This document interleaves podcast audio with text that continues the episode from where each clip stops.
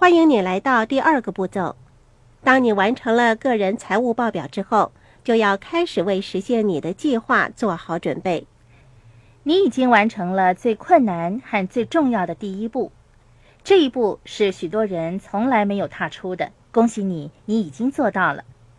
我可以向你保证，以下跟大家讨论的步骤将会有趣的多，而且是令人兴奋的。现在我们正式进入第二个步骤的讨论。第二个步骤是设定你的财务目标。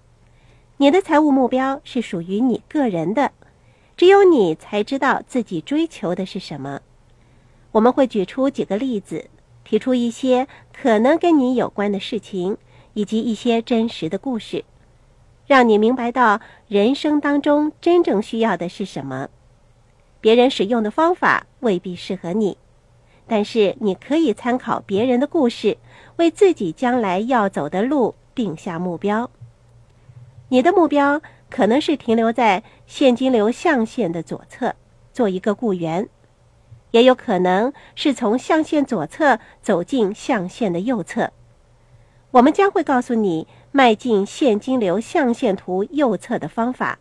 你的目标可能只是逃离财务的困境。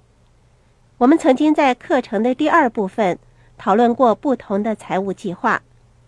你追求的是安全的计划、舒适的计划，还是变得富有的计划呢？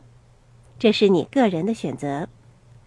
无论你选择的是什么，我们都会协助你找出达成这些计划的方法。每个人的目标都是独一无二的，正如每个人的情况是不同的一样。所以在设定目标之后。下一步就是分析你现在身处的位置。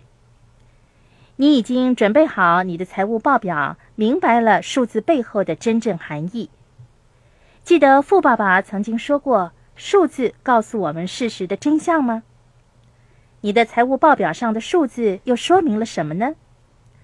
我们将会给你提供分析个人财务报表的要诀，让你学会实现你的财务目标的方法和步骤。是的，首先我们帮助你确定自己属于哪一种现金流模式。你拥有的是穷人、中产阶级还是富人的现金流模式呢？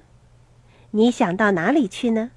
你怎样才能够在五年之内从现在身处的位置到达你想到达的地方呢？你留住的钱有多少呢？记得富爸爸说过，重要的不是你赚到的钱有多少。是你留住的钱有多少？你的钱是不是为你而工作呢？我们曾经讨论过工资收入和被动收入以及投资证券收入的分别。增加被动收入和投资证券收入是你的计划中不可或缺的一部分。那样的话，你的资产便是为你而工作。然后我们便会计算一下你的净收入。把你的总收入减去你需要支付的税款，我们稍后会再做进一步的讨论。然后我们会算一算你在房屋上的支出有多少。国民平均花在房屋的支出是百分之三十三到百分之三十五，你在房屋上的支出不可以超过这个数字。如果你在房屋上的支出超过了百分之三十五的话，那么，如何把房屋的支出降到百分之三十三到三十五之间，就是你的财务计划的一个重要的部分。接下来，我们会看一看你的资产到底是不是奢侈品。银行家把奢侈品记为资产，富爸爸则认为奢侈品不是资产。如果你的资产百分之百是奢侈品的话，我们会协助你尽量减少奢侈品所占的比率。我和沙伦要重申，我们很喜欢购买奢侈品。我们不是说购买奢侈品是错误的，我们只是建议你把奢侈品方面的支出控制在一个适当的比率而已。在某种程度上而言，奢侈品是让你努力向前迈进的动力。富爸爸建议你开源。不是要你过省吃俭用的生活。这个课程接下来将会教导你有关的方法。我们也没有建议大家取消信用卡。我们希望大家明白，使用信用卡是帮助自己，而不是伤害自己。然后我们会看看你的资产带给你多少的回报，不是奢侈品，而是真正的资产。你的资产给你带来的回报是多少呢？怎么样才能够获得更高的回报呢？怎么样才能提高被动和投资证券的收入呢？最后，我们会计算一下究竟你有多么富有。记住哦，富有是以时间来衡量，不是以金钱来衡量的。你可以在富爸爸教授的课程中学习到这个独特的以时间来衡量财富的方法，但是在我们的社会里，一般人是以数字来衡量财富的。我们经常听到百万富翁、千万富翁的称谓。你听说过有多少个百万富翁会忽然间破产的呢？他们不是很富有的，是不是？我重申。关键在于你的钱可以维持你的生活有多久，时间才是衡量富有的方法。